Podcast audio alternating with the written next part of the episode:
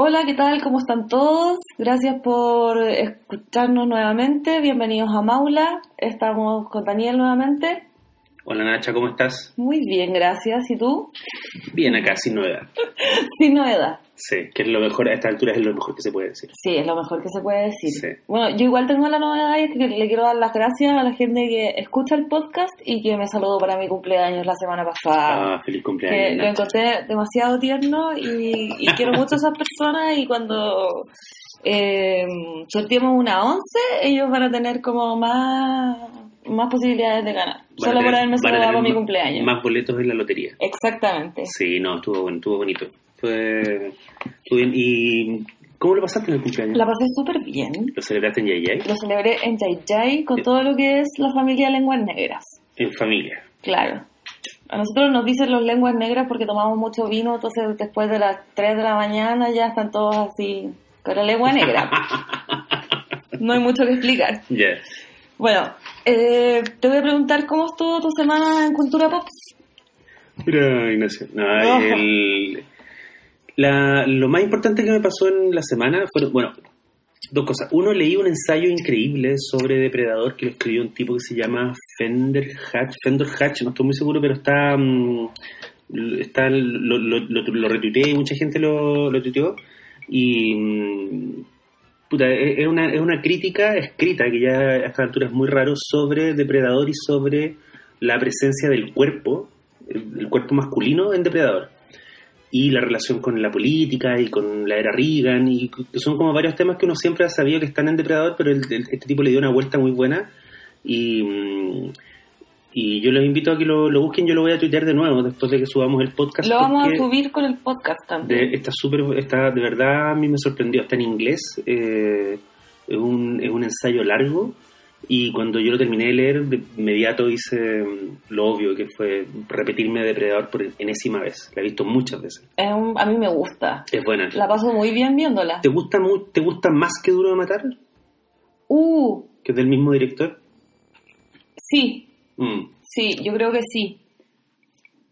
Yo creo que lo que tiene lo que tiene Depredador es que de alguna forma es irónica, o sea, como que Duro de Matar eh, tiene mucho humor, pero el- igual como que la saga, como que el personaje de McLean está tomado en serio. Él, él tira mucha talla y hay mucho humor como respecto a, to- a toda la situación, pero en el caso de Depredador yo siento que debajo también hay un elemento de sátira sobre las películas de guerra que, que, que está muy bien hecho y que, que hace que la, mm, que la película sea muy... mm, como que no haya envejecido. Yo veo Depredador y salvo ciertos detalles como los helicópteros y la relación con la, con la única mujer que, Sí. que él pide a Carrillo, creo que son como los únicos elementos que te hacen decir que esa película es de los 80. A mí la- forma en la cual están grabados los cuerpos me Sí. dice que es de los 80, Cuando porque hay, mucha, hay, hay mucho músculo aceitado, Sí, que es algo que ya no se hace.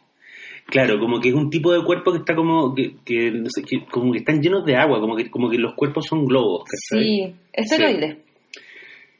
Esteroides, pero también además la forma en que los filman. Sí, La, donde ponen la cámara, ¿cachai? O sea, Schwarzenegger creo que nunca se vio, y creo que solo en Conan el weón tuvo un cuerpo tan perfecto. En, en lo que se entendía por cuerpo perfecto de, de los años 80. y lo que él ganó era como Mr. Mr. Mundo, Él fue Mr. Universo, entiendo. Mr. Universo. Sí. Bueno, Ya. de hecho, él creo que la primera, la primera aparición que hizo en cine fue. mm, creo que creo una, una película como de Hércules. ponte tú. Él, él Sí, hacía de Hércules. sí, Hércules. Sí. Bueno, esa fue una cosa. Y la otra weá que daría como para varios podcasts es una serie el documental que está en Netflix que se llama mm, eh, Wild Wild Country y que es sobre la historia de cómo un gurú de la India, que, se- que en Chile se conoce como Osho, cómo él con sus seguidores llegaron a un lugar bastante perdido en Oregon, como a un descampado, que eran literalmente cientos de hectáreas, y compraron el terreno y trataron de fundar una ciudad, que fuera la ciudad de Osho. Y básicamente la serie te cuenta el choque que tuvieron, tuvieron estas personas, específicamente como la mujer que administraba todo, que era el brazo derecho, derecho del, del, del gurú, eh, el choque como cultural, político y legal que tuvieron con la gente del pueblo, que eran como 90 viejos, Ya. blancos, fachos, como tejanos, o no tejanos, pero mm, oregonianos, Oregon. oregonianos, digamos. Pero eran como viejos como que andaban con rifles en la camioneta, eran viejos como que iban a la iglesia, eran viejos Ya, como que no eran hipsters de Portland. para nada. Y el choque entre estas dos culturas fue, puta, es el corazón del documental, pero además es muy impresionante porque te habla, te habla primero de el negocio de la fe, ¿ya? Eh, te habla como de la mecánica que va creando lo que, lo que en un principio es una weá hermosa, que es gente como que se junta porque encuentra solaz, paz, eh, recuperación, paz, ¿cachai? Respuestas en una mm, en el discurso de un weón y lentamente como eso deriva a una secta. Claro. ¿cachai? Y por otro lado te muestra mm, de una forma súper nítida cómo funciona el racismo blanco, específicamente blanco, específicamente mm, anglosajón y específicamente gringo. Ya. ¿Cachai? Está en Netflix eh, y es magnífica. O sea, ¿Tú son las dos weas que me impresionaron esta semana. La gente del Silo tiene un terreno cerca de JJ. De Silo, Sí, de Silo. recordemos que. Silo es argentino. ¿Es argentino? Sí, pues. Ya. Y se llamaba, ponte tú, no sé, Roberto, una cosa así, ¿cachai? ¿Tú cachai que, espérate, antes de que me contéis lo de- lo del terreno, eh, en Palomita, es, es una cosa, ¿tú cachai que en Palomita En Blanca, Palomita Blanca sale Silo. pero sí. en la novela, en la novela, porque en la película Ruiz sacó eso. Ah, la ya. adaptación que hizo Raúl Ruiz de la, de la novela de la Furcade, él, creo que no hay ninguna alusión a Silo y de hecho lo que pasa en una escena es que la mm, protagonista, que es una cabra como de conventillo, descubre que su pololo cuico, en el fondo tiene unos amigos que son como de patria y libertad, Ya. ¿cachai? Y tiene ahí como una pelea en el parque forestal y es todo muy ruisiano. Pero el, la- la- el elemento silo no está tan presente en la película como en la novela. En la novela es clave. ¿cachai? Claro, porque la novela tiene tiempo para explicarlo igual. Y porque este- esta escena donde ellos se bañan desnudos en el mar está conectado justamente con el que el pendejo tenía rollo con Silo. Sí. Bueno, Oye, ¿qué, están ahí, pero- pero- ¿qué, tan, ¿cómo es el terreno que tiene Silo en, en? No, es que no, es, no está en Yayay, está cerca de Yayay y eh, está por la carretera 5 Norte. Se puede ver si ustedes van por la 5 Norte. Eh, son unas es como una villa, pero que está como entre medio de, de, lo- de los cerros. Como cualquier persona que ha pasado por la 5 Norte sabe que hay puros cerros y todo muy seco. Y entre medio de toda esa sequedad está el silo. Es muy raro que, que haya gente ahí. Pero viven personas. Viven personas. Ah, es como una comunidad. Sí, es una comunidad. ¿Y tienen como alguna unidad productiva? produ- ¿Trabajan en algo? No tengo idea. Qué heavy. Mira, lo que se comenta en Yayay, así como que ya sacando el tejido así, ¿Ya? como que Thomas Hirsch te vive ahí. Ese ¿En es el... Sí, ese, eso es lo que se dice en Yayay, Ex candidato presidencial. ex candidato presidencial. Ya, me, me, me, me golpeaste ahí. Ahora, es curioso porque como uno como buen hijo del- de, la educación pública y del, del- de la clase baja, como que cuando escucha estas historias como del- de, lo- de la gente que se va como a las sectas y, al, y, al- y a las comunidades y todas esas cosas, como que uno- lo primero que uno pregunta es como de qué viven. Y lo que pasa es que es un- en, la, en la serie de Osho te hablan de que en el fondo el agua funciona en base a donaciones y que no eran pocas donaciones y hay un momento en que un personaje dice una frase brillante, dice como la verdad es que no sale nada de barato ir a, ir a la India a vivir, a vivir la pobreza en el fondo. ¿Cachai? Oh. Como, porque hay una parte en que varios cabros cuentan, que ahora son señoras o señores, cuentan, dicen, puta, yo llegué y me mandaron a limpiar los baños. Ajá. Y era como yo vine a meditar y a escuchar al maestro y estaba limpiando tazas, ¿cachai? Entonces como que también te das cuenta que igual había, que igual a la larga es una expresión de privilegio y es un tipo de sectas que atrae a gente mm, que tiene sus necesidades cubiertas, Claro. ¿cachai? Oye, ¿tú qué, qué, en qué estuviste en la semana? Esta semana estuve rayando la papa con Annihilation un poco, no, un poco harto. Eh, ¿Tú cachai que es una serie de novelas? Sí, caché que era una serie de novela, no sé si la voy a leer, es algo que estoy como, como preguntándome a mí misma, pero eh, porque la película en sí después al final como que ya no me gustó tanto, pero sí hay un montón de cosas que me gustaron tanto que hacen que sea una película superior al promedio, por lo menos en mi liga de películas. Ya. Eh, encuentro que el arte está así increíblemente superior. Encuentro que uno de los uno de los monos que te aterroriza durante las partes más del terror es como una de las cosas que más me ha asustado en el cine ha sido el último tiempo. Ya. Y me gustó harto que el esto que era como la amenaza, el, el shimmer, fuera bonito. Como Claro. que hay, hay- como que la mayoría del tiempo tiene cosas súper bonitas. Entonces eso como que me, me llamó mucho la atención y puta, lo que más, más le celebro es la representación femenina. Tenemos cinco minas que son totalmente diferentes entre ellas, algunas de las cuales pertenecen a minorías, son todas científicas y están ahí batiendo traseros. Así que yo, eso como que me hizo rayar mucho la papa.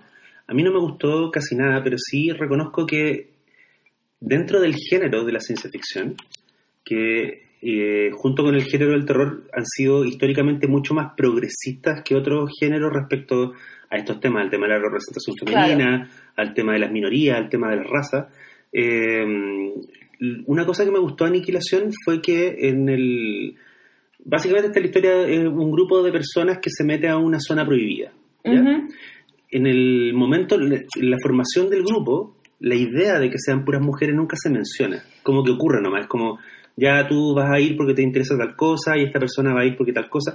No es como que no nunca hay una reunión donde un general diga como, bueno, vamos a mandar a puras mujeres porque resulta que hay una, no sé, un motivo genético. No, es como... Es que no hay ningún motivo, no hay ningún momento donde la película se celebre a sí misma por tener mujeres. Y tampoco hay un motivo, hay un momento donde la película invente, que eso yo lo habría encontrado muy torpe, que inventara alguna razón como pseudo dentro de la ficción una razón pseudocientífica para que fueran puras mujeres. Como que, por ejemplo, alguien dijera, eh, hemos notado que las mujeres son menos afectadas por el shimmer, ¿cachai?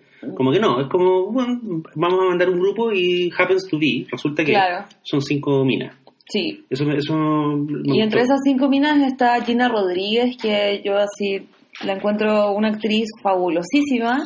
Y de paso, como me quedan minutos de recomendaciones, eh, quiero recomendar Jane the Virgin, que es una serie que protagoniza Gina Rodríguez, que es increíblemente buena. Está basada en la, en la teleserie Juana la Virgen y es tan rara como se lo pueden imaginar. O sea, en el primer capítulo está esta mina que es virgen y la inseminan artificialmente y de ahí parte.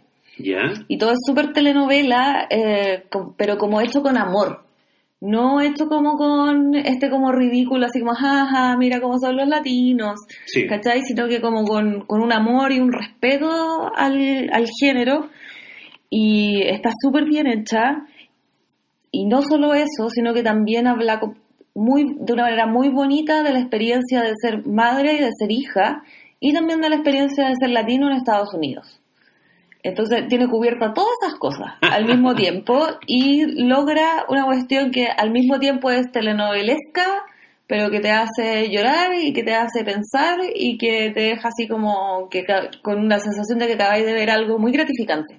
Entonces Jade the Virgin es una gran serie que a veces pasa colada porque como que, como que la premisa es un poco ridícula, pero los invito a todos a pasar de la premisa. La serie está en Netflix y denle una oportunidad porque es realmente graciosa. ¿Cómo lo hacía la gente antes de Netflix? O sea, ¿cómo lo hacíamos? Yo, ¿te, ha pasado, ¿Te ha pasado que cuando un, un adelanto tecnológico se vuelve muy importante, realmente como que te cuesta recordar cómo resolvía esos vacíos antes de antes de Netflix. Torrent. Torrent. Sí, pero la yo nunca me metí mucho a Torrent, pero lo que me pasa es que No, pues porque me pedía a mí que te bajara las cosas. Sí, te pedía, te pedía que me bajé. Y dependía de ti, a veces me decía, como no te bajé esto otro, pero te encontré esto otro. claro, no, no, están los sopranos, pero te bajé Community, pero eso, eso fue bueno. Pero lo interesante es que la, la ahora es omnipresente Netflix. Yo, yo en, la, en, la, cooperativa de repente a veces comento, o sea, todas las semanas por anga por manga terminamos comentando algo de Netflix y no es porque los buenos nos paguen, sino porque de verdad las cosas más, más interesantes están pasando ahí, ¿cachai? Sí, de hecho yo lo había notado un poco que es como sobre los documentales de Netflix, que hay miles, todos los días suben así una cantidad ridícula. Claro. Y yo intento verlo, intento ver muchos y nunca estoy al día. Y caché que en el fondo Netflix como que tiene este modelo de negocio donde paga 20 documentales, porque son baratos de hacer. Sí.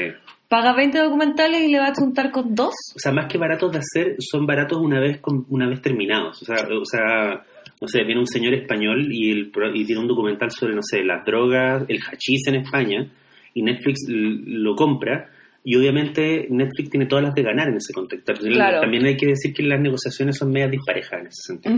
¿Cachai? Porque obviamente un tipo que es de un que es un documentalista que estuvo, no sé, tres años haciendo una weá, y viene Netflix y le dice como loco, no te vamos a pagar mucho porque la plataforma es global, entonces esta weá es como, es una tremenda vitrina, Y obviamente los documentalistas están, o sea, no todos, pero muchos están ultra súper interesados en que sus productos estén ahí.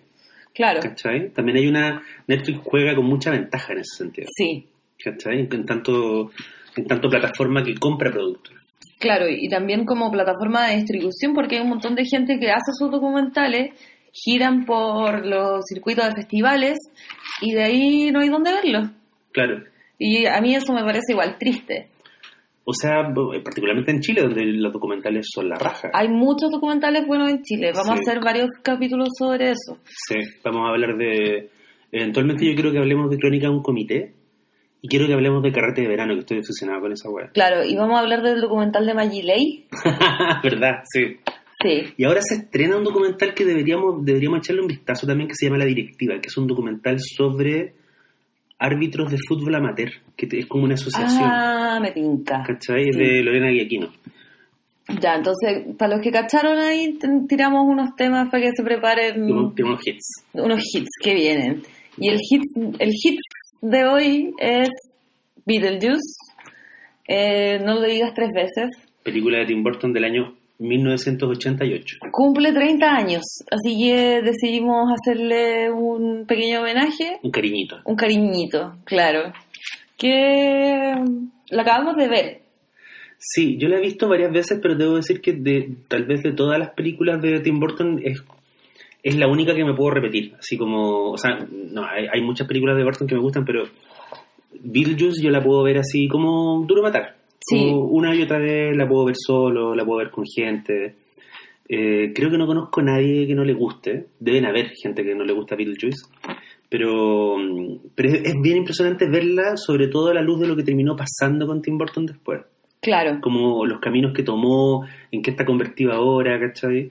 Es como tú decís, como realmente el one que hizo Alicia en el País de las Maravillas y que hizo como Willy Wonka y que hizo Big Eyes, es como, y que hizo el gran, esa mierda del gran pez. ¡ay, qué Entonces, horrible! como, ¿cómo, ¿cómo en menos de 15 años el one se fue tanto a la mierda, ¿cachai? Respecto a, esta que es una maravilla. Sí, po, porque después hizo El joven manos de tijera y Mm. hizo las Batman, que igual yo las aprecio un montón. Sí, a mí me gustan. Y después eh, pasa lo que pasa. Yo, igual, hay, igual hay un tema ahí, o sea, está Ed Wood, que yo la respeto, pero Sí, la- Ed Wood me- Me pasa que yo más, más la respeto que la quiero. Y yo nunca me entretuve con Ed Wood. O sea, como que la vi, la, la admiro. Son- Ya. Yo creo que hay, hay películas, así como hay discos y hay libros, que uno en realidad como que los admira, pero no les tenéis cariño. entiendo. ¿Cachai? A mí Sí. me pasa un poco eso. Y, mm, y no, y sabéis que otra película yo encuentro que es súper rara dentro del- de, la, de la filmografía de él como director y está conectada con Beetlejuice, Marcianos al ataque. Ah, sí, pues. Porque encuentro que Marciano al ataque no tiene, no tiene el mayor vicio de que tiene Tim Burton, que el buen sentimental. Marciano al ataque no es nada de sentimental.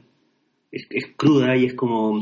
y es caótica y es fea y es como tonta o parece tonta. Pero encuentro, encuentro muy loco que cuando tú la miras con atención decís como, ya, la película, la película de Marciano al ataque es obviamente una sátira, pero ¿de qué es una sátira? ¿Es una sátira de los años 50? ¿Es una sátira de ahora? ¿Cachai? Como que es, una película muy muy perturbadora cuando la pensáis de esa, desde ese punto de vista y no tenéis claro de quién se está riendo la película. Claro. ¿Y Marcianos al ataque quién la escribió? Eh, puta, creo que estuvo metido un weón que se llama Wesley Strick, pero no estoy seguro. Que fue, justamente fue como un gallo que hizo una reescritura, de Bat- le pegó una pasada a Batman Vuelve. Cuando ya estaba Ya. escrita, lo llamaron y le dijeron como, eh, como que arregla- Pégale la rebasada. pégale una corregida y él trabajó estrechamente con Tim Burton y de ahí parece que también se fue a Marcianos del ataque. Beetlejuice, Volvamos a Beetlejuice y por favor cuéntanos de los escritores de Beetlejuice. es que esa weá es muy loca. Los dos escritores de Beetlejuice, Michael McDowell y Warren Scaren, tienen en común que se murieron súper jóvenes. Warren Scaren vi- eh, se murió a los 40, se murió como dos años después de escribir Beetlejuice. Eh, el weón escribió, Warren, Warren Scaren, el weón escribió Top Gun, escribió Beetlejuice, escribió Batman, el primer, el primer Batman de Tim Burton, eh, y Un Detective Suelto en Hollywood 2. Y lo que hizo él en Un Detective Suelto en Hollywood 2 fue que él tomó una historia, un guion original que era, que era un drama policial en serio y que lo iba a protagonizar Stallone ¿Ya? y lo convirtió en una comedia que fue la que finalmente terminó siendo Eddie Murphy. Y Stallone tomó sus ideas que él iban a hacer para un detective suelto en Hollywood y las convirtió en Cobra. Cacha- Ya. Cáchate esa. O sea, es la mansa teleserie del... es una teleserie de guiones. De guionista. Sí. Y el otro guionista, Michael McDowell, era un tipo que coleccionaba mm, fotos de accidentes de trenes y plaquitas de tumbas de bebés. Era un hueón muy raro, muy gótico. Qué raro. Era un tipo que vivía como en una casa que era de diseño. Eh, era era Winona Ryder. Era Winona Ryder. Era un guan que se vestía de negro, era un guan que rayaba con Vincent Price, era un tipo que compartía muchas de las obsesiones que tenía Tim Burton. Ya. Y él no era un guionista profesional, pero había hecho, había hecho distintas pegas de guion. Y en el fondo Beetlejuice fue como su primer crédito hecho y derecho. Él antes había escrito guiones que no se habían filmado. Y Beetlejuice fue como la primera película que él escribió y se filmó y se hizo, digamos, hecha mm, con estreno mundial y todo. Y después trabajó, ponte tú, en estas antologías como mm, Los Cuentos del Oculto, como que pituteó para Los Cuentos de la Cripta, que es esta serie HBO Sí. que, que era muy burtoniana en el fondo. y como antes de que se acabara la década, se murió. Se murió Oh. de una enfermedad relacionada con el SIDA. Oye, Daniel, ¿y tú en qué año viste por primera vez Beetlejuice? Yo la vi cuando se estrenó. Estaba, no sé, tenía 13, ponte tú. ¿Acá en Chile se estrenó en los 88? Yo tenía la edad de Winona, yo era un poco... Yo era Ay, tú, tú eres Lidia. No, me acuerdo que fue muy, muy loco porque Beetlejuice, primero, eh, se promocionó como una película infantil. Entonces era como una película Disney que tenía un afiche donde salía Beetlejuice sentado en la casa gigante y atrás estaba Alec Baldwin con la cabeza en la mano y mm, Gina Davis como con el traje de novia. Ya. ¿cachai? Y ellos eran los fantasmas y ellos eran como los protagonistas. Y, y, yo me acuerdo que en esa época los- no había YouTube, entonces los trailers básicamente los veíais o en el cine o en la tele. Y el tráiler de Beetlejuice lo daban como, como en, la, en, la- en el horario de las teleseries. Era como, él es un fantasma, que no sé qué cosa. Y era como una weá, me acuerdo que como que la gente tenía la idea que era un poco como el caldero mágico. Que era como una película Disney. ¿Ya? ¿Cachai? Entonces me acuerdo que mi vieja me llevó a ver Beetlejuice y como que me dejó. Y me dijo, te vengo a buscar como... Cuando se acabe la película te sientas en el foyer del cine y me esperas, ¿cachai? Ya. Que fue lo mismo que hicimos con ET. Y porque mi vieja no tenía, o sea, mi vieja me quería mucho, pero no tenía ni una onda con ver Beetlejuice, no le interesaba nada. Y, y yo me senté, me acuerdo que era un programa doble con la Academia de Policía 5, 4, 4 o 5, donde van a Miami. Eh, ese era el programa doble. Entonces estaba terminando la Academia de Policía 5 y parte Beetlejuice y me acuerdo que yo no entendía un carajo.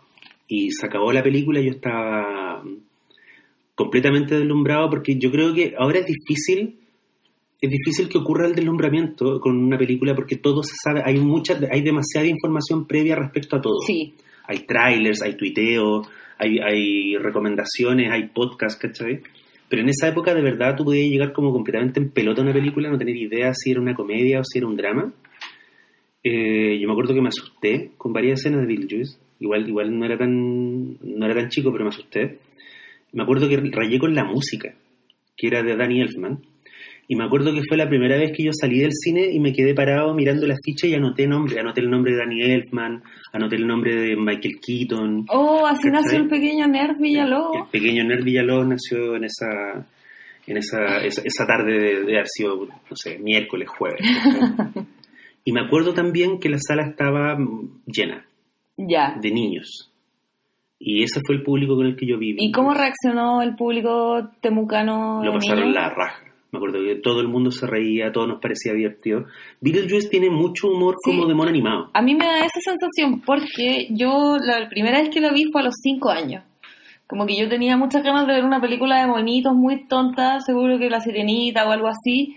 Y una tía, como mi tía, mi tía cool, ¿cachai? Me dijo así como, no, vamos a ver esta. Y arrendamos el VHS y lo llevamos a la casa ¿Ya? y vimos Beetlejuice. Y yo también me acuerdo como de la impresión que me causó, que fue súper gigante e importante, porque además de todo yo me di cuenta ahí que era una niñita cola. ¿Cachai? Ya. Porque como que me di cuenta que no solo me gustaba mi compañerito del colegio, sino que también me gustaba Winona Ryder. Ah, ya. Y como que me cuestioné muchas cosas después de eso. Pero, absol- pero eh, en el momento después, así de ver la película, la leyenda cuenta que yo me encerré en el baño ¿Ya? y que nadie sabía por qué me estaba demorando tanto. Y cuando salí, salí con chasquilla, recién cortada. Ah, porque ella tiene como una especie de chasquilla. Ella tiene película. una chasquilla Pero que tiene- está como de mechones, Sí, pero está- tiene varios peinados en la película, bueno. pero siempre tiene chasquilla. Sí, al- alto diseño hay que decir. Alto que diseño de peinado, la- no, los, sí. los trajes de Winona. Tiene Sí. tiene como 5 o 6 looks que son muy marcados, incluyendo el último, digamos. Claro. Bueno, pero eso me sucedió, como que terminé con, con, con Pero el... entonces es una película seminal para ti, pues, Nacho. Absolutamente, Ya. Absolutamente. Y además me acabo de dar cuenta que una cosa que no pasa es que, eh, bueno, el personaje de Winona creo nunca dice la edad, pero se tiene como entre 13 y 14, pero no hay un interés romántico, por ejemplo. No hay, no hay un, chi- no hay un niño que Claro, la vaya a ver. y también como que tiene 12, 13, pero también cuando uno es niño como que puede interpretar que tiene cualquier edad.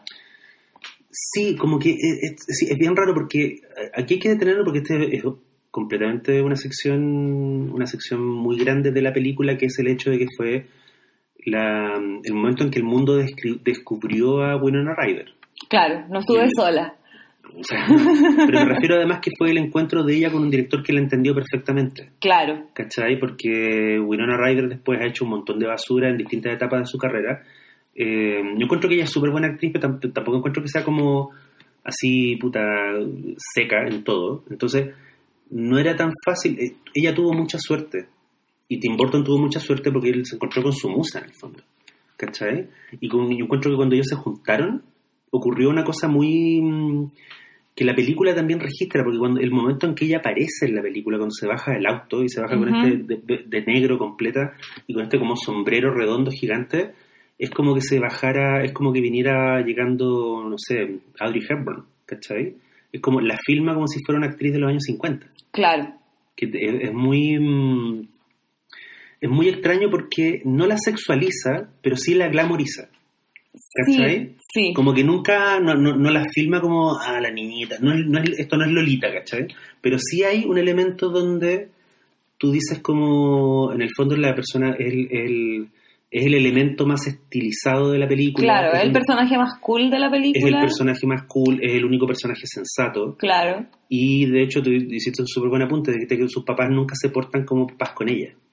claro. Son como hermanos mayores, como que está- están siempre trolean- troleándola y como que en el fondo los papás son los fantasmas. Claro, eso es algo que dije cuando se acabó la película, que como que en verdad los papás de Winona, los, los papás verdaderos de, de Lidia, están como puro dando jugo con su polada. O sea, el papá viene de haber sido como un lobo de Wall Street que, que, que como que la vendió, y la mamá es como un artista que nunca ha vendido nada. Claro. y los dos son unos perdedores que están demasiado metidos en su en sus mundos y la mamá anda para todos lados con este con este diseñador de, de interiores que les cambia la casa completa Otto, Otto que los que se acuerdan, él sale haciendo exactamente el mismo papel en eh, El Demoledor, que esta película de Stallone con Wesley Snipes. El villano del Demoledor tiene como un brazo derecho que es este guatón. Es Otto. Que es, pero es el mismo personaje, tú decís como, pero este es el mismo universo, es como, hay como un otro, otro verso, en serio es raro porque es el mismo peinado, la misma actitud, tiene como prácticamente los mismos diálogos, ya ¿cachai? Y, y es como el brazo derecho de un huevón con mucho tiempo libre y con mucha plata, es lo mismo. y le pega el diseño de interiores y le pega, le pega a lo paranormal No, todo lo paranormal no. Pero es interesante porque toda esa, toda esa sección que tiene que ver con los papás y con lo inútiles que son y con eh, la mina que hace esta, esta mm, esculturas horribles, claro y lo que tiene que ver con que es la un, pareja es un de humor muy adulto. Sí, po. Pero al mismo tiempo la pareja de Gina Davis con Alec Baldwin se menciona que no pueden tener hijos y al final ellos se convierten en los papás de Lidia. Sí. Son como los fantasmas papás. Sí. Ahora, lo que, lo que decíamos viendo la película es que eh, Beetlejuice es una, es una fábula sobre la gentrificación. Claro, Porque el asunto es el siguiente. Esta es una pareja muy normal, los Maitland, que viven en un pueblito, así que es como de foto, como de postal village. Y ellos tienen, de hecho, una casa village. Y dentro de esa casa, en el ático, el personaje, el, el hombre de la casa, que es Alec Baldwin, como que su único... nu- Nunca se sabe en qué trabaja en ellos. Pero el, el No. único, como el único, el único hobby que él tiene es como agregarle detalles a una, A una maqueta. a una maqueta a escala que tiene del pueblo completo, incluyendo su casa. Claro. Y, la, y el hobby de la Gina Davis, que su mujer, es en el fondo empapelar la casa con unos papeles horribles. y la casa es como una especie de... Es que está siempre en construcción. Es como- eh, a mí me Sí. da la sensación de que es una casa que están todo el rato ellos arreglando. Claro, Porque como pareja sin hijos, ¿cachai? Como que están, llena, están poniendo las esperanzas en su casa.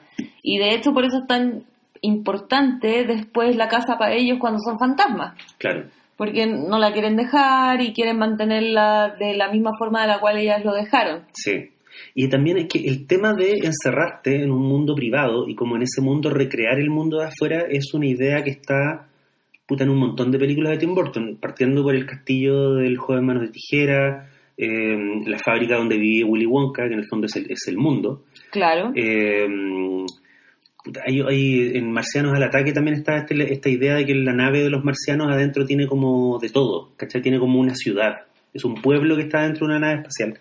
Y la mm, y es una idea bien burtoniana como de, de que en el fondo los raros, los freaks, los buenos creativos, como que lo que les corresponde no es salir al mundo y pelear por aceptación, que esto es lo que más me molesta a Tim Burton, a la, a la verdad.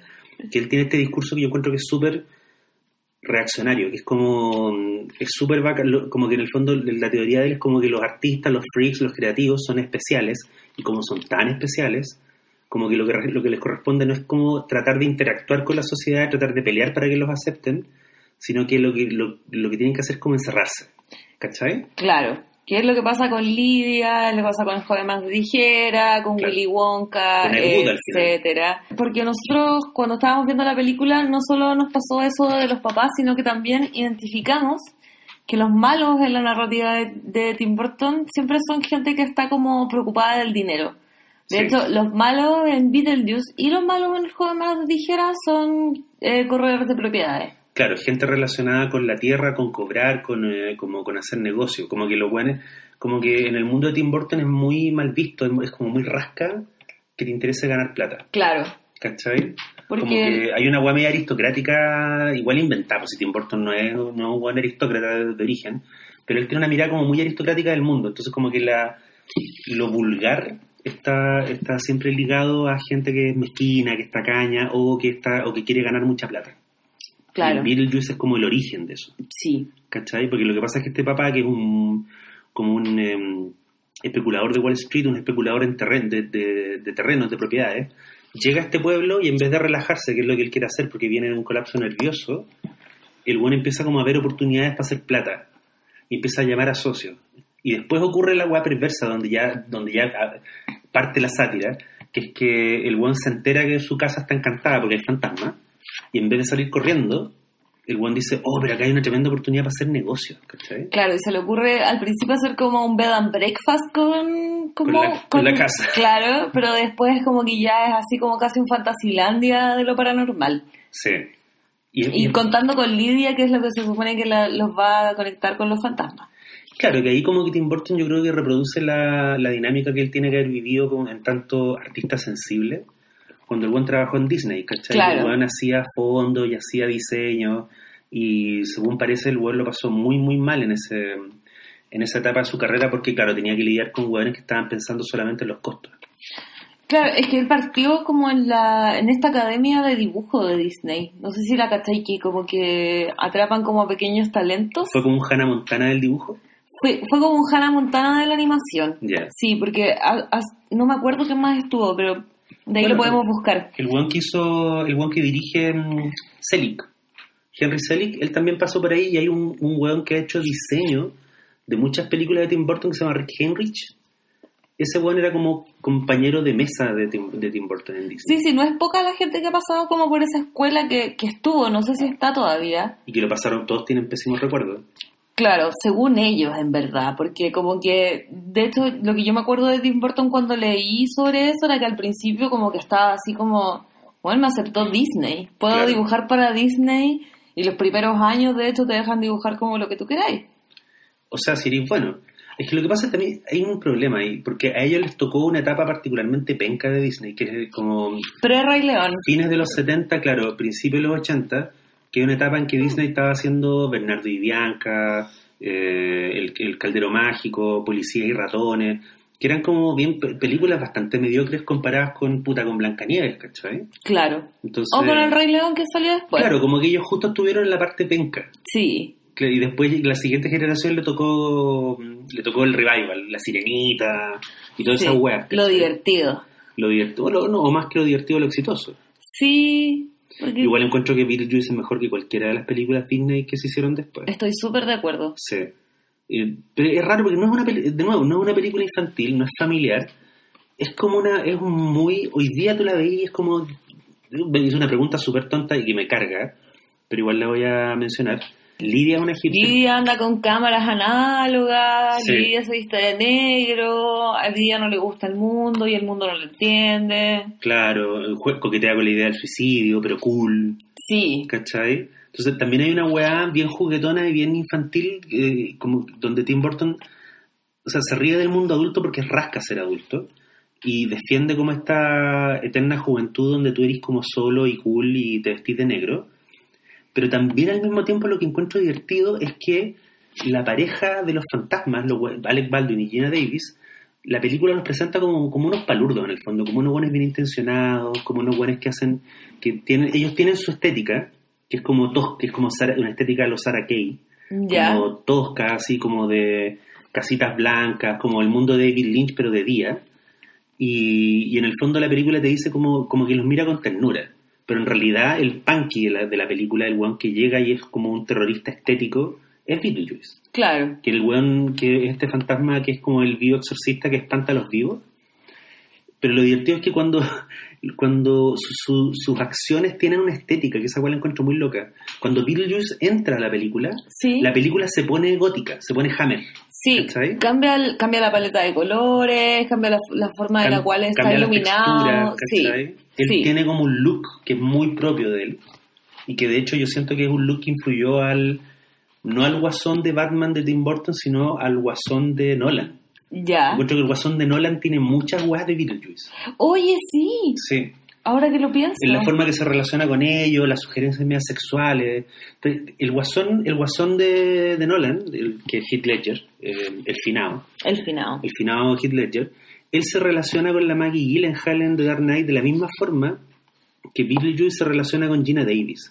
Que es como esta weá como de toquetearla, como de, como de agarrarle. Ay, la agarra como- beso. Sí. Sí, asqueroso Sí. total. Lo, lo- lo divertido es que el personaje de Beetlejuice es fascinante y es como el gran, yo encuentro que es como, es la weá que hace única la película, como la weá canónica, Sí. ¿cachai? Porque yo encuentro que cruzó varias cosas. Primero es un weón que se porta como una especie de rockero, es como un Mick Jagger, pero en decadencia. Eh, el weón se viste como un camarero, tiene como una ropa, tiene como una especie de corbatín, ¿cachai? Tiene... eh, es un weón muy lúcido respecto a cómo satirizar los elementos de la cultura popular. Entonces, por ejemplo, eh, la primera vez que lo vemos, la, la primera vez que los fantasmas de la casa los ven, es en un comercial de tele que parece como un comercial de vendedor. Sí. Que el weón sale vestido de tejano. Que son esos comerciales como de medianoche. Sí, venga a comprar eh, como donde el, donde el loco Joe, el loco Joe tiene las mejores ofertas porque son las ofertas más locas del medio oeste. Como que él, como que él está parodiando esa weá. Sí, como de vendedor de autos. Sí, es muy, es muy fascinante porque yo encuentro que cuando el buen entra, como que de alguna forma, como que descompone la película. Y la película nunca vuelve a repararse. ¿cachai? Claro, porque yo lo he pensado y la película igual podría funcionar sin un Beetlejuice. ¿Cachai? Como una película de fantasmas que dan miedo y qué sé yo. Claro. Pero es Beetlejuice lo que lo- la, la hace genial. El- lo que encuentro también choro del, de Beetlejuice es que es un personaje, ¿cómo decirlo? O sea, eh, la película lleva su nombre, pero el weón, alguien, alguien como que le tomó el tiempo y Beetlejuice sale 19 minutos en cámara. Ese, ese es el tiempo de metraje que tiene el personaje frente a la, a la cámara. Y la weá loca es que los protagonistas, como en el sentido clásico, como que si tú le llevaras el guion como a un... ¿Has cachado como estos gurús de guion que son como mm, tipos que enseñan a escribir guiones, pero ellos Sí. no son guionistas? Sí. Como que si le llevara este guion a Como Robert, la Robert, gente, la gente de la que se ríen en Adaptation. Robert McKee, po, Sí, que lo interpreta mm, Brian Cox. Eh, como que si le llevara ahí el guion a Robert McKee, el buen diría, saca a este payaso, porque, digamos, los personajes que tienen un arco y los que vamos siguiendo son el personaje de Alec Baldwin, la Gina Davis, ellos son los protagonistas, ¿cachai? Claro. Pero de alguna forma, claro, lo bonito de Beetlejuice es que la, el protagonista tampoco es Beetlejuice, pero no son ellos. Como que la protagonista es la casa.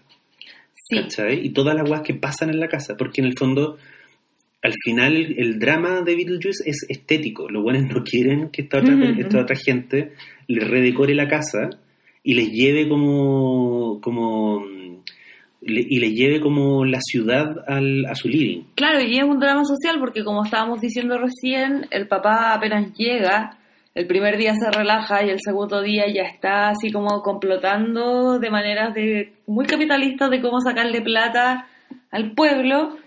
Entonces también es como un rechazo a, a- a eso que tiene que ver como con el negocio. Sí, Es una película del 88, donde como que tener plata era muy importante. o sea, el, eh, un año después de Wall Street, de la película Wall Street. Claro, entonces como que la, la plata y la ostentación es como súper importante. Sí. Y, y, y Beetlejuice se está riendo de eso, en el fondo. Se ríe, claro, la película se ríe de eso y se ríe también como de la, de la obsesión de gente como el personaje de Winona Ryder, de Lidia, cómo por permanecer al margen de todo eso, porque de hecho Lidia no podría llevar la vida gótica de mentira que lleva si no contara con eh, la plata de su viejo. Claro. De hecho, el viejo en un momento le dice como, oye, cuando ya estemos instalados te vamos a construir un... te vamos a armar un... Un subterráneo. no, como un cuarto oscuro para que Claro. reveles tus fotos. Sí. Y ella dice su legendaria frase, toda mi vida Es un cuarto oscuro. ¿Sabía otra cosa que, me, que también me llama la atención? Los, los protagonistas, los dueños de casa, los fantasmas, que son Alec Baldwin y Gina Davis, eh, ellos tampoco son tan buenas personas. Y ellos efectivamente son buenos también muy raros, porque de hecho la primera visita que reciben, que llega a las 6.45 de la mañana, eh, que Es la corredora de propiedades. ya les molesta. O sea, le- la sola idea de que alguien los llame o de que alguien llegue a visitarlos, ya les jode la pita. No sé, es que... Son güeyes demasiado antisociales, ¿cachai?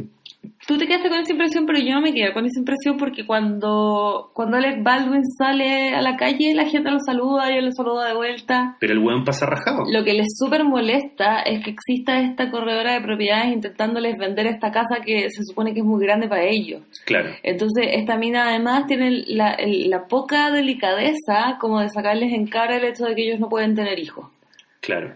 Entonces, a mí me da la sensación de que eh, esta vieja no es la primera vez ni es la segunda vez que está ahí. Entonces, claro que es terrible y no le querías abrir la puerta a una vieja que está intentando vender tu casa y recordándote como tu mayor trauma. También puede, sí, es, un- es una forma de verlo.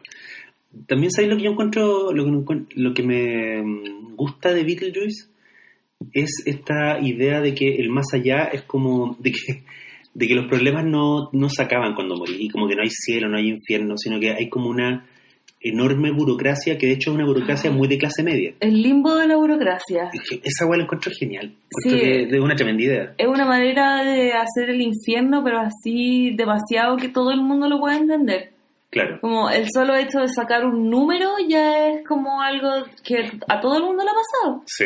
Entonces, la burocracia en Beetlejuice está muy bien hecha. Además, que que hay un momento en el cual se dice que son solo los suicidas los que trabajan como en el aparato público. Claro, los funcionarios públicos del más allá son suicidas. Y es muy chistoso porque como que... Hay una suicida, hay una mina que, que se cortó las venas, que es la secretaria que los atiende. Y la vieja que la vieja que, que, que- que les arregla el caso está se cortó la Se cortó el cuello. se cortó el cuello y lo, lo que a mí me pareció más gracioso es que hay como unos carritos que, que llevan colgando a la gente que se colgó. Por ejemplo. Sí. Sí. Y tú, claro, y tú decís como aquí el diseño de arte, la dirección de arte se, se pulió, el Tim Burton Sí. tenía perfecto. Es que eso es muy bonito cuando uno se encuentra con una película que dentro de todo igual es pequeña, porque no es, no es, tan, no es tan cara, encuentro que le sacó mucho, mucho lustre a la plata que tenía. Pero es muy bonito cuando tú ves que el director tenía una visión que era como completa, era como íntegra, es como ya, eh, ¿cómo va a ser el más allá? Va a ser de esta forma, los pasillos van a ser así, va a haber un huevo limpiando el, el pasillo porque tiene que haber una conversación respecto a, lo, a los la muerte de los muertos, que es cuando te exorcizan, y eso después va a ser importante al final. Y yo encuentro que la mm, encuentro que cada detalle relacionado con el arte tiene una justificación narrativa, y eso es muy bonito. Encuentro Sí. que Burton perdió eso después. Como Es que en las películas, bonito. en las películas que el buen hace ahora, eh, hay un montón de, de chaya visual que no tiene ninguna justificación. Claro, es súper bonito y, y como que se quedó en lo bonito. Como Mm. que después de la, la noche antes de Navidad, ¿Sí? ahí que, que yo siento que es como ya el clímax así como de la estética burtoniana, que de hecho igual se ve un poco cuando Beetlejuice es como una especie de cobra. Sí. Como que hay momentos en los cuales como uno ya puede vislumbrar esa estética eh, y ya llega a su clímax ahí, pero de ahí la sigue ocupando. Y Mm. la ocupa sin, sin razones. Ahora, eso de me, peso. eso me lleva a la, a, la, a la pregunta que nos hicimos, que era, uno no puede saber, o sea, digamos, siempre, siempre es inoficioso como preguntarse por las cosas que no pasaron, pero por ejemplo Michael Keaton traba- hizo tres películas con Tim Burton. Hizo Beetlejuice, hizo Batman y Batman Vuelve. Esas tres películas te diría que hay dos que son muy buenas, Ujú. y hay una que está ok para su época, que es Batman.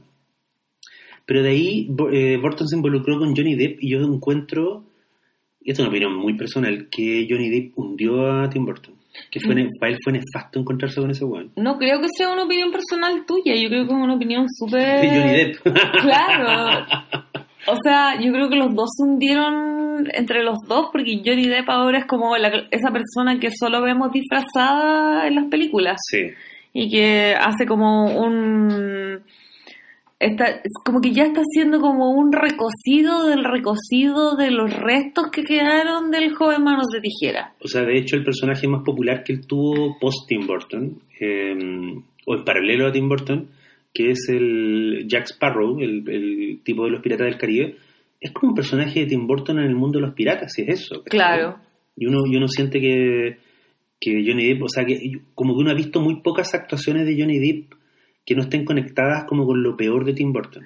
O, o Johnny Depp que no esté conectado a una caricatura. Sí, es muy raro. Porque, bueno, puede ser bortoniano Jack Sparrow, pero Jack Sparrow todo el mundo sabe que es como una caricatura de Kid Richards. Claro. Que si uno ve cualquier documental o entrevista de Kid Richards, ahí está Jack Sparrow ineludiblemente. Sí, es verdad. Em, y el resto de las películas de, de, de Deep son él muy disfrazado, muy maquillado, haciendo cualquier tipo de ridiculez que ya no quiero ver, por la cual no voy a pagar y ni siquiera voy a ocupar mi bando de ancho. ¿Sabes qué? Para bajarla. A mí me gustan dos películas de él que son dos películas de criminales. Una es Donnie Brasco. Es buena. Es buena. Y la otra es Enemigos Públicos, que yo no... Yo creo que ese es como el gran, gran rajazo que se pegó Johnny Depp. O sea, que Michael Mann hubiera querido trabajar con él para, para- y darle un rol así de cool, porque el, el papel que Johnny Depp tiene en Enemigos Públicos es muy cool. Es que te acordás que como que mediado, a ver, como entre los 2000, mediados de los 2000, estaba esta idea de que Johnny Depp era un gran actor. Sí. De que era un weón como bacán. Claro, que, que, que era un que se transformaba para sus papeles, que, que era como un actor así, como que uno no se da cuenta de una película para otra, quién era, que... Sí. Y, y- pero, pero, Pero en realidad es un weón disfrazado, como Barney. Ahora yo igual encuentro chora esta lectura perversa de que, de que en Willy Wonka él está haciendo a Michael Jackson. Yo lo encuentro, lo encuentro choro. Me, me gusta esa idea. Creo que no fructifica en la película, creo que finalmente no llega a nada, pero encuentro que es como un guiño muy de, muy de su generación. No, porque están súper siguiendo la línea del libro. No sé si tú leíste el libro de Willy Wonka. Yo te lo leí hace mucho tiempo. Yo lo he leído varias veces porque era uno de mis favoritos de la infancia. Ya. Y en verdad la película, eh, como que, claro, está esta situación estética, pero eh, en cuanto a la línea de argumento, no cambia de la película. Entonces, esta lectura así como de Michael Jackson que le podemos hacer, se la está haciendo la gente afuera del cine como fumándose un pito en, en, en la acera, ¿cachai? Pero no es algo que yo creo que Tim Burton pensó o se le ocurrió a él fumándose un pito en la acera, ¿cachai? Tú que que- no es parte de la... No, estoy segura que no es. Ya. Lo, lo que pasa es que uno se podría, no sé qué habría sido, ponte tú, si Tim Burton hubiera sido seguido trabajando con Michael Keaton, eh, porque de hecho los 90 fueron una década bastante estéril para Michael Keaton. Él hizo como una, hizo un drama, hizo una película policial, eh, salió en una película de Tarantino que se llama Jackie Brown. Espera, ¿me puedo atrever a decir que fueron estériles para casi todos ahí? Porque Gina Davis no se me ocurre. Sí, Alec Baldwin tampoco se me ocurre. sí, también terminó como haciendo cualquier wea. Como que Winona Ryder hizo un par de películas mejores, pero también cayó después de... Lo que pasa es que... Cayó relativamente pronto después. Lo que pasa, a ver, es que Winona Ryder en algún momento tuvo un problema psicológico. O sea, ella tenía, mm, tenía creo que era depresión Sí, y, y ella estuvo un tiempo como alejada de las pistas. claro, pero como que, como que su caída, entre comillas, como que es cuando la llaman para el padrino y ella como que se enferma en el avión, ¿te acordáis? Claro. Y ponen a Sofía Coppola en su lugar. Sí. Pero ella igual en ese lapso hizo Drácula, hizo La Edad de la Inocencia, hizo Mujercitas. Ya, igual, igual tuvo un buen... Tuvo unos tres años que estuvieron como... que estuvo top. Ya, pero Winona Ryder es la única que se salvó de ese elenco. Sí, tienes razón. ¿Cachai? Y todo el resto del elenco como que a medias penas. Como Sí. que Gina Davis no ha tenido otra película buena. De hecho, esto fue hace tanto tiempo que uno se olvida que Johnny Depp y Winona Ryder fueron pareja. ¡Oh! ¿Cachai? Y él tenía un tatuaje que decía... Winona Forever. Winona Forever, que creo que después como que, no sé si... Ahora es Win Forever. Claro, se borró Nona. Claro. Qué ordinario. Qué canero. Pero es que, no, que yo creo que lo, lo que es canero es ponerte un tatuaje con un nombre de una persona. Sí. Que- porque no sabí, Sí. no sabí. Como que eso lo hacía porque eres muy joven. Sí, mi hermana chica que me enseña cosas de millennial, canero, ahora es lo que la lleva. Ah, como ponerte nombres de, de tu pareja es como de cana. No, no, no. Como, como que insultes algo diciéndole canero. Ah, ¿y eso es un insulto? Sí. Ah, pero antes era cool ser como la guas de cana. No, pues ya no. Ah, chucha. Ya no. Estamos viejos. Puta, yo no sé, yo imagino, ponte tú a Tim Burton, yo imagino, imagínate Michael Keaton de Ed Wood, por ejemplo. ¿Ya? Y yo encuentro que, por ejemplo, una o yo encuentro que una parte de eso, una parte de lo que le interesaba a Tim Burton en Beetlejuice, él la siguió explotando con Jack Nicholson. Porque él lo ocupó en el Guasón de Batman, y el Guasón de Batman es como, puta, el hermano mayor de Beetlejuice. O sea, Claro. tiene, incluso se mueve igual en algunas escenas. Sí. ¿cachai? Y se relaciona con Kim Basinger de la misma forma que Beetlejuice se relaciona con Gina Davis, espacialmente y, y a través del diálogo. Y después en Marcianos al ataque yo siento que, claro, eh, a mí me gusta esa película, entre otras cosas, porque Jack Nicholson hace como, como tres papeles, eh, porque hace de, claro, es que hace de presidente, pero también hace como de un ejecutivo, de un empresario sordio que está tratando como de hacer un negocio en Las Vegas. Y, y Nicholson ahí yo encuentro que está muy bien, y está muy en el tono, y el buen entendió perfectamente Es lo que está pasándola bien, se nota. Claro. En cambio, a mí me pasa cuando veo películas, cuando veía películas de Tim Burton con Johnny Depp, yo encuentro que nadie lo está pasando bien. No, por ejemplo, tomemos Sombras Alicia en el País de las... Sombras tenebrosas. ¡Oh, qué horror! Es que ya eso es como una cumbre de lo horrible del Porque, maquillaje. entre otras cosas, Sombras tenebrosas, yo siento, es el intento de Burton por recuperar como la mecánica de Beetlejuice, como la familia freak en una casa donde llega un hueón que es como una presencia sobrenatural, y hay una hija, y hay una mamá que es una hueona como media mandona, media, media como, mm, eh, ¿cómo se dice? Como mm, snob, ¿cachai? Ya, Como que yo yo encuentro que contra todo hacer Beetlejuice de nuevo, pero con mucha plata y con demasiadas pocas ideas. solo viendo el tráiler, porque no vi esa película, como te dije recién, me niego a seguir como con este insulto. ¿Ya? Eh, con solo el tráiler era como el maquillaje está en su peor momento, Sí. los efectos especiales están en su peor momento, sí. como que eh, bajó la curva, bajó, como que está en la baja de la ¿No curva. encontráis que los efectos especiales de, de Beetlejuice están súper bien? Eso era algo que iba a decir, de hecho, porque encuentro que ahora que la vimos recién, 2018, encuentro que envejecieron muy bien esos, Sí. Esos efectos especiales. La escena de la serpiente en la escalera, por ejemplo, encuentro que eso está magnífico. Claro, Está y bien hecho. hay un montón de cosas que están hechas con stop motion, hay un montón de cosas que están hechas como con esto que se le dicen el claymation, ¿Sí? que es como son, son cosas hechas de arcilla. La serpiente del La- desierto. claro, la serpiente del desierto, cuando Beetlejuice es una boa, em, etcétera. Cuando Y- le hace como efectos a los... ¿Te acordás que hay una parte que le dice como, y usted puede... ¿Y cómo eh, es bueno asustando? Como que piden recomendaciones. Y el weón hace una cosa muy rara que hasta el día de hoy me pregunto que es como que la cámara se pone atrás de él y el tipo y están, digamos, lo- la pareja nos está mirando a nosotros y él, y él está de espaldas a la cámara y el weón hace como ¡ah! y le salen como unas como unas pichulas de la cabeza. una No, le rara. salen como unas patas como de la, de la cosa. Sí, Cuando la pero- cosa, la cosa de Carpenter, Sí. cuando la cosa de Carpenter se convierte como pasa como de una araña a un, a un perro cuando los perros están encerrados. Sí. Esa es. Tienes razón. Esa es la imagen. Pero es una weá muy perturbadora porque los, buenos- porque los locos se asustan mucho, pero tú no puedes. Tú no podías asustarte. No, pero no veis qué es lo que están, qué, qué es lo que el weón les mostró. ¿Sabéis que a mí esas son las películas de, las películas de terror y las películas de miedo, las cosas que más me asustan son las cosas que no puedes ver. Como cuando el resto de la película y del mundo de la película te está diciendo, oye, esto es terrible. Claro. Y tú como espectador no los puedes ver. Mm. Esa es la clase de cosa que más, más me da miedo en el cine. ¿Tú viste La Bruja?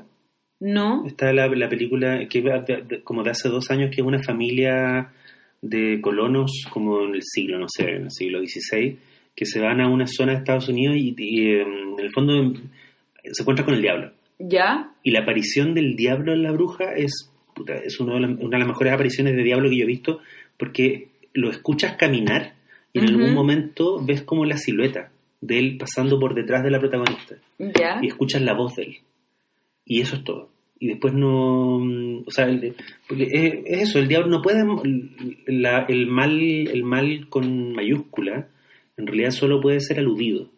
¿Cachai? Que es una cosa que entendió muy bien eh, William Friedkin con El Exorcista. Que, de hecho, que de hecho aquí hay una, hay una talla a propósito del Exorcista, porque Beetlejuice les dice mm, como estudié en Harvard, estudié en Juilliard, ¿no? y además he visto 150 veces El Exorcista y cada vez me da más risa. No, y, y, y hay, uno, hay unos cuerpos que ven así como unos seres celestes que son como los muertos que exorcizaron de nuevo. Entonces Sí. son los doblemente muertos. La muerte de los muertos. La muerte de los muertos. Terrible. Sí. Sí, esa como que también en Beetlejuice está súper bien usada como esta mm, iconografía del viejo cine de terror que Tim Burton adoraba y que el weón era como un, era, él era como el Tarantino del cine de terror. Entonces como que te, te- las entrevistas de la época me acuerdo que el weón pelaba el cable con esas alusiones y te hablaba, te daba números. Yo me acuerdo que un montón de películas de la Hammer o películas italianas de terror a las que yo llegué porque Tim Burton las, las mencionó en alguna entrevista. Ya. ¿Cachai? Él era un weón en esa época que le gustaba mucho hablar de sus influencias. Ahora habla de cualquier... Ahora, Es que ahora está más viejo. Sí, ya es como que no está ni ahí. Pero claro, las, las primeras entrevistas de Tim Burton como de esta época eran geniales porque el weón solo quería hablar de otras películas. Claro que una de las cosas que yo pienso en Beetlejuice con respecto a sus otras películas es que Beetlejuice tiene que ser algo que, que viene de ideas que tuvo por muchos años. Sí, En cambio las otras películas son como ya más un chicle masticado rápido. claro, como que viene alguien y, lo- y le ofrece como un... Mira, hagamos este guion Oye, sobre- disfracemos de nuevo a Johnny Depp. ¿De qué lo podemos disfrazar esta vez? Yo encuentro que es muy raro, es muy raro que, que el weón, por ejemplo, haya aceptado filmar Alicia en el País de las Maravillas. Encuentro que es como es como que un director chileno aceptara dirigir Papelucho. Como, weón, vaya a fracasar. ¿Cachai? Va- no, no, no, no, no te quedes ahí, ¿cachai? Es como te vaya a meter con... el- es como que un argentino decidiera ser el Eternauta. Claro. Como son obras capitales que están como ancladas en el origen del, de la conciencia de, de- de tu cultura, ¿cachai? Sí, no se puede. En cambio, encuentro que, por ejemplo, en Beet- Beetlejuice es mucho más Lewis Carroll que la película de Alicia de Tim Burton.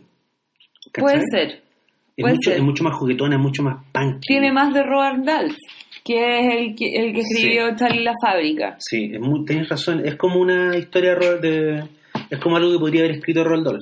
Sí, que no solamente escribió la, Charlie la fábrica, escribió Mi pequeño vampiro, escribió Matilda. Matilda. Yo no había cachado, hasta hace muy poco, no, no había cachado el culto que hay alrededor de Matilda. una Hay un culto impresionante. De hecho, la actriz no hizo nada después de Matilda. Ella Mara- no quiere ser Mara Wilson. Mara Wilson. Ella no quiere ser actriz. Sin embargo, está en Twitter todo el día respondiéndole a los fans de Matilda cosas.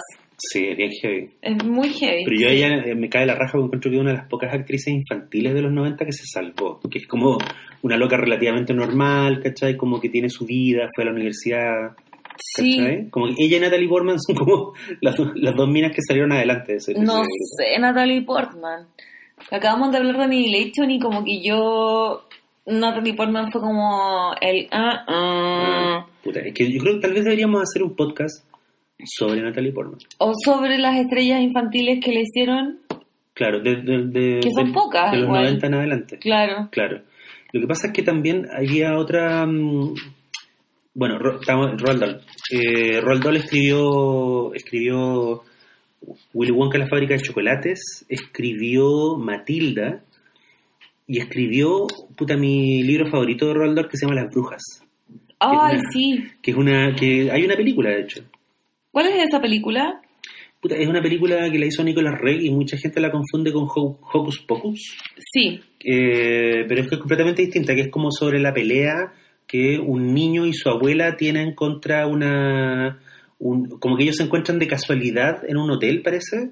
No sé si es un hotel o es como un lugar de vacaciones. Se encuentran como con una convención de brujas.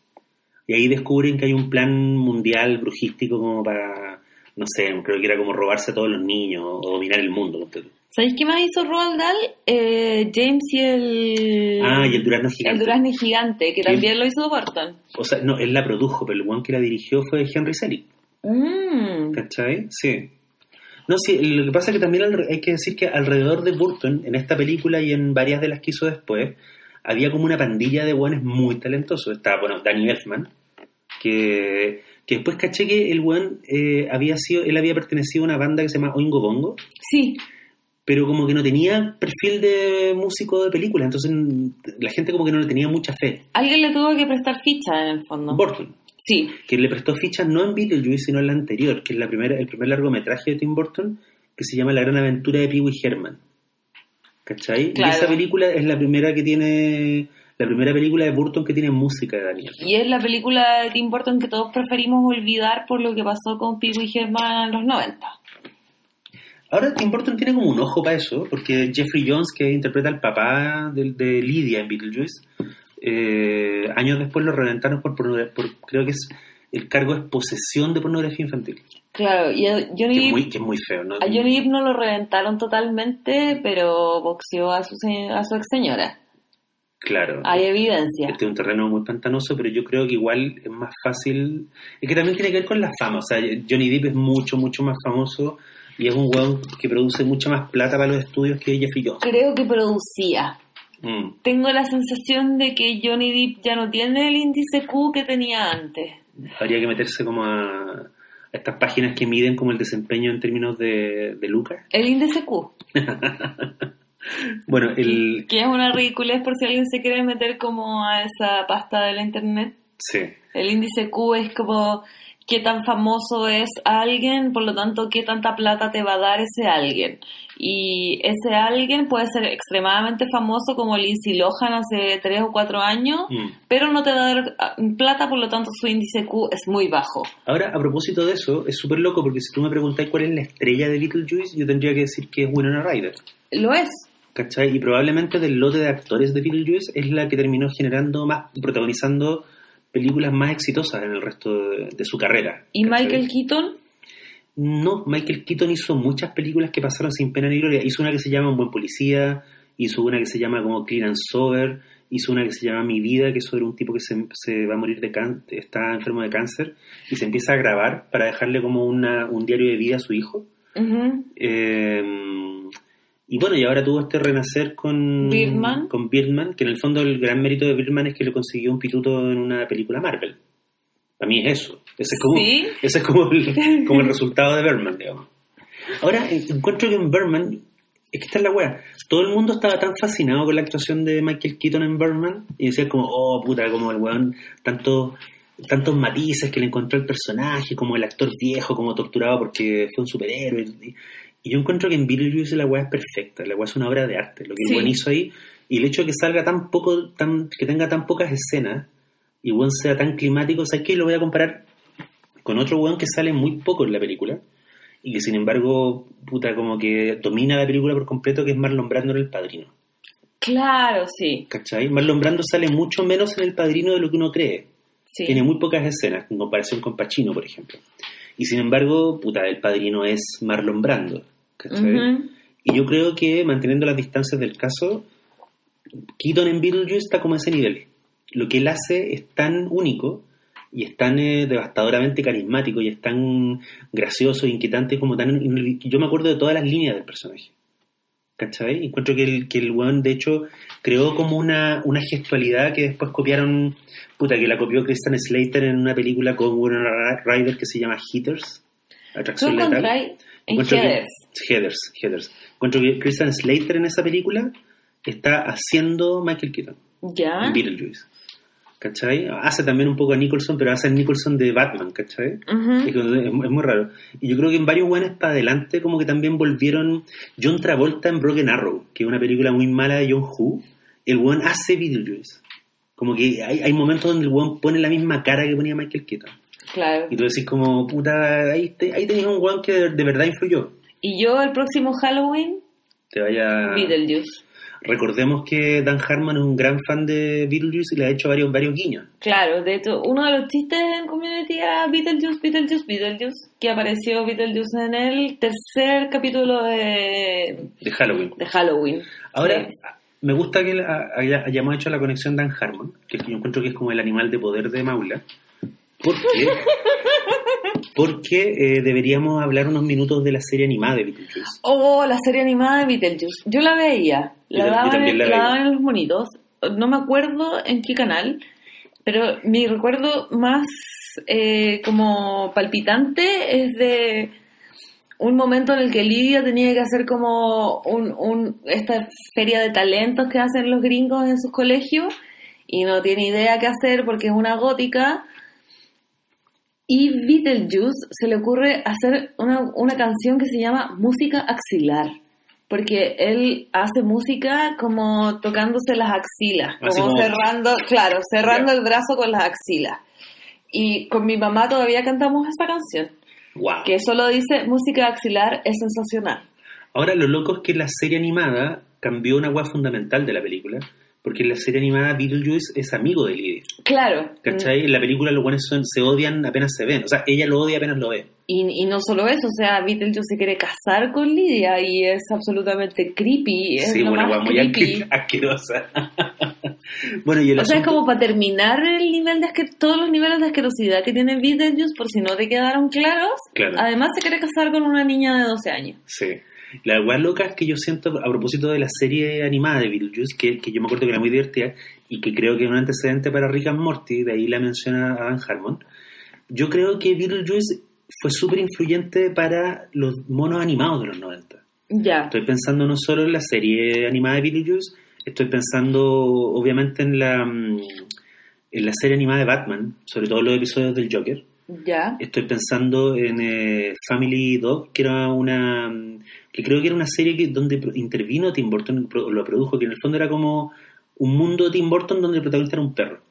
Y estoy pensando en el perro Coraje, ¡Ay, coraje el perro valiente! el perro valiente. Yo encuentro que toda esa... Todo, El todo- perro cobarde. el coraje perro el perro cobarde. Coraje el perro cobarde encuentro que era muy Beetlejuice.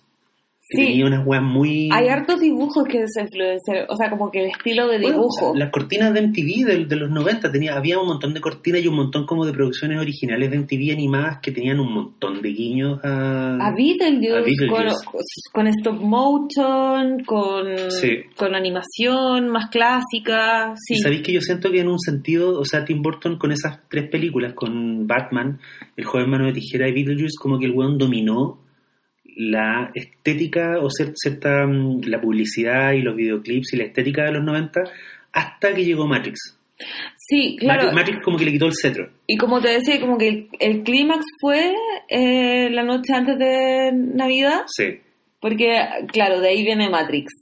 Claro, ahí pasan 6, 7 años y claro, y Matrix como que hubo- como que uno se dio cuenta porque empezaste, empezaste a ver publicidad a lo Matrix, videoclips a lo Matrix, como fotos de revistas que eran a lo Matrix. Sí, pero no solo Tim Burton se quedó con la publicidad, sino que también se quedó como con la estética como de lo gótico, o, o como lo gótico lo entiende como el mundo más comercial. Claro, Los góticos mismos me van a querer pegar por esto mismo, pero sí que, así que lo voy a poner de esta los, forma. los góticos no pegan. lo, lo, lo que se entiende como gó- gótico a nivel comercial, como que está súper ligado a lo que hizo Burton en esos años. Claro, y que es una lectura súper despolitizada, súper asexuada, porque es un mundo gótico donde no hay erotismo. Claro. Y es un mundo gótico al final, puta, igual súper, dentro de todo súper burgués, ¿cachai? Como que no hay, no sé si tú- no sé si estoy equivocado, pero creo que no hay gente pobre en las películas de Tim Burton. Nunca. Incluso Ed Wood, que es una laucha como en los años 50 tratando de hacer películas como categoría Z, igual no es un tema que el weón tenga. Está que- que el glamorizado weón igual sea pobre. eso. Sí, Probablemente, sí. probablemente, pero de hecho, claro, Wood filma, o sea, Burton filma el mundo de Ed Wood, que era un buen pobre en los 50, lo filma con un blanco y negro así como suntuoso, como que Sí, todo po. se ve como perfecto, ¿cachai? Sí, comercial de Gucci. Sí, oye, de... No sé, yo, yo, yo hasta acá encuentro que Beetlejuice es, no sé si llamarle una obra maestra, pero creo que es una película muy única, como muy canónica y que es súper influyente y de alguna forma también llegó como a cerrar un ciclo que venía, puta, desde, mm, en términos de visual, yo creo que cerró, un, cerró como que le puso la guinda a un tipo de película que venía desde, cacha, desde Pink Floyd The Wall, de Alan Parker, pasando por Brasil de Terry Yo creo que son, ahí hay, hay, mucho, hay muchos vasos comunicantes, pero yo creo que Burton fue el mejor. En ese momento el weón tenía esta, el, el, el- es el rayo en la botella. Ya, ¿es Beetlejuice mejor que Brasil? Sí, para mí sí. O sea, yo encuentro que Brasil es una, es una película ultra engrupida, una película que envejeció mucho. Creo que es una película muy interesante de comentar, como para ver, como, como en términos históricos. Como, Yo no la veo hace muchísimos años. Pero si, si tú la veís hoy día, eh, encuentro que, está, o sea, que la superaron. Burton, Burton ayudó a superarla. Ya. ¿cachai? Y yo creo que, que Gilliam hizo otras cosas que son más interesantes. Como que en el fondo yo creo que al, al final también hay, uno, hay un poco de frustración en esta conversación porque Beetlejuice es tan brillante y el resto de las cosas que hizo Burton no llegan a ese nivel en ningún momento. Y ahora como que lo tenemos perdido absolutamente, está al otro lado de la curva de la campana, como Sí. que ya, ya era, pero como que si uno ve así Batman o ve Beetlejuice o incluso el hombre manos de tijera que no es la perfecta pero es bastante ahí. Es que el joven mano de tijera en el fondo es Beetlejuice sin Beetlejuice. Claro, no sé, yo creo que es más como una historia de amor de Beetlejuice, como si Beetlejuice fuera un weón que pasable. Es como si Beetlejuice fuera un weón sin ideas propias, porque una de las weas, una cosa que no hemos mencionado, es que por lejos el personaje más inteligente de Beetlejuice es Beetlejuice. Sí. Es el weón más lúcido. Está completamente chiflado, pero es el weón, el weón entiende a todos los otros personajes eh, con un vistazo. Claro. Dice, ah, estos buenos son así, este buen es así, ¿cachai? Como que, de hecho, uno de los grandes momentos de genio, y que yo, un chiste que yo no entendí por años, hasta que me lo explicó un weón, es que Otto, que es este diseñador, que es como este guatón fashion, ¿cachai? Como, eh, como- El diseñador que entiende lo paranormal. claro, y que es como un weón que tiene como, que habla como así. Eh, hay un momento, y el weón, tiene- y el weón es muy es gordo pero es muy estiloso, entonces tiene como una ropa negra, como con rayas, como una corbatita roja perfecta. Y hay un momento en que hacia el final se está tratando de arrancar de la casa porque está quedando la zorra y Beetlejuice los va a matar a todos. Y Beetlejuice lo ve, lo cacha, y como que le pone un cenital encima, que es magia, y le hace como con, la, con el dedo y le hace ¡pah!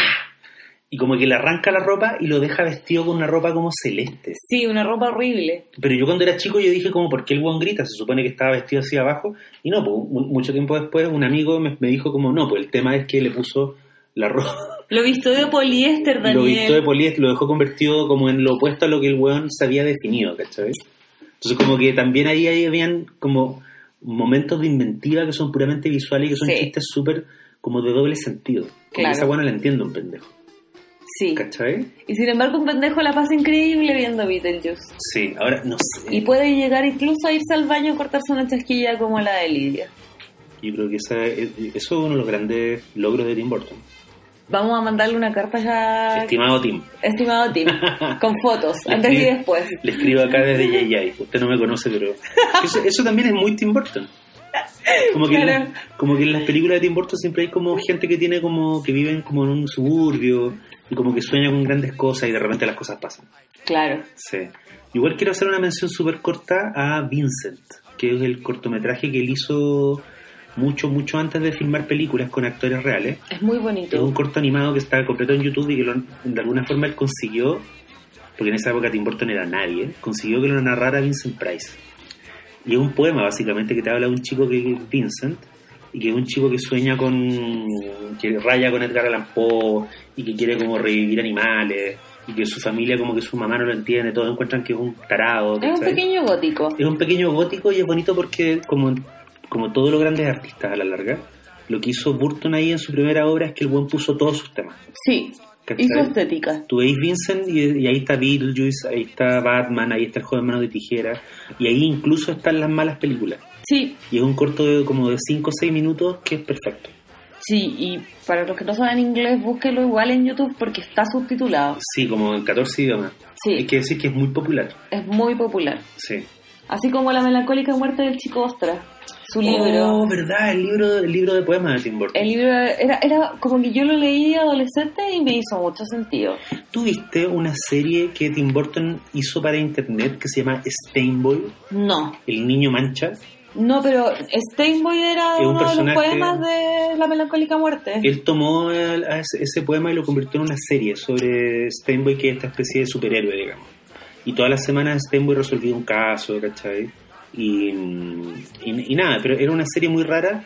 Y yo siento que el- el- esta es una serie que se estrenó en internet justo en la época en que se había estrenado El planeta de los simios, Ya. con Mark Wahlberg, que debe ser uno de los grandes cagazos de la historia de la carrera de Tim Burton. Y yo encuentro que él hizo esa serie como para un poco para recuperar el pulso, como para volver a enamorarse de las cosas que él había hecho antes. Ya, También se puede ver en YouTube. perfecto. Así que dejamos el programa con recomendaciones y con reflexiones finales sobre Tim Burton. A mí, no sé. Y el, el sentido del arte. Yo creo que es un caso para toda la gente que quiera, que tenga interés en hacer cosas creativas. Yo creo que el- la carrera, el caso de Tim Burton es muy interesante porque ciertamente era un tipo con mucho talento. Tal vez sigue siendo un tipo con mucho talento, pero como que en algún momento le dejó de interesar desafiarse. Y, y se rodeó, y como me dijo una vez una amiga, es como muy obvio que el weón está rodeado de gente que le dice que sí a todo. Que lo encuentra bueno todo. Claro, que es la Sí. peor wea que puede pasar. Por favor, que no nos pase.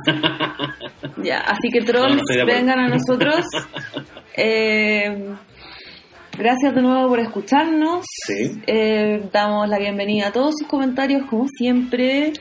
Y nos vemos en otra entrega de nuestro podcast Maula. Adiós. Adiós.